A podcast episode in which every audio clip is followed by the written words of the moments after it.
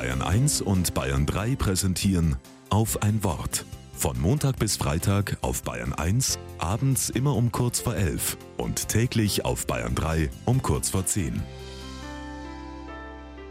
Mit Hans-Peter Weigel.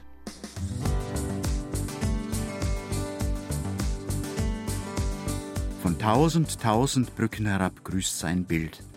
So beginnt eine Lebensbeschreibung von Johannes Nepomuk.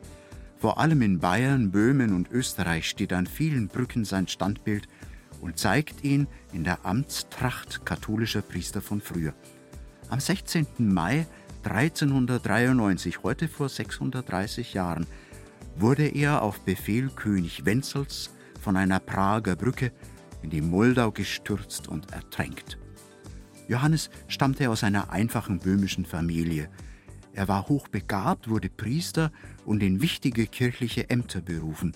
Der Erzbischof von Prag bestellte ihn zu seinem Stellvertreter.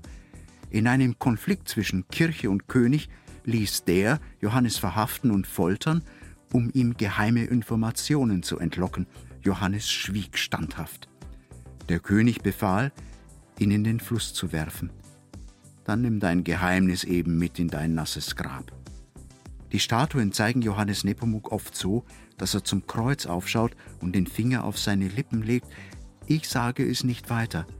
Psst, flüstert er den Vorübergehenden zu. Eine heilsame Warnung. So sehr der Datenschutz oft ins Absurde übertrieben wird, so sehr wird Privates sinnlos ausgetratscht. Sogar unter Freunden und in Familien werden Mobiltelefone ausspioniert.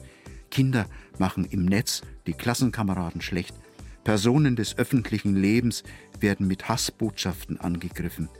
Psst, sagt Johannes Nepomuk uns leise.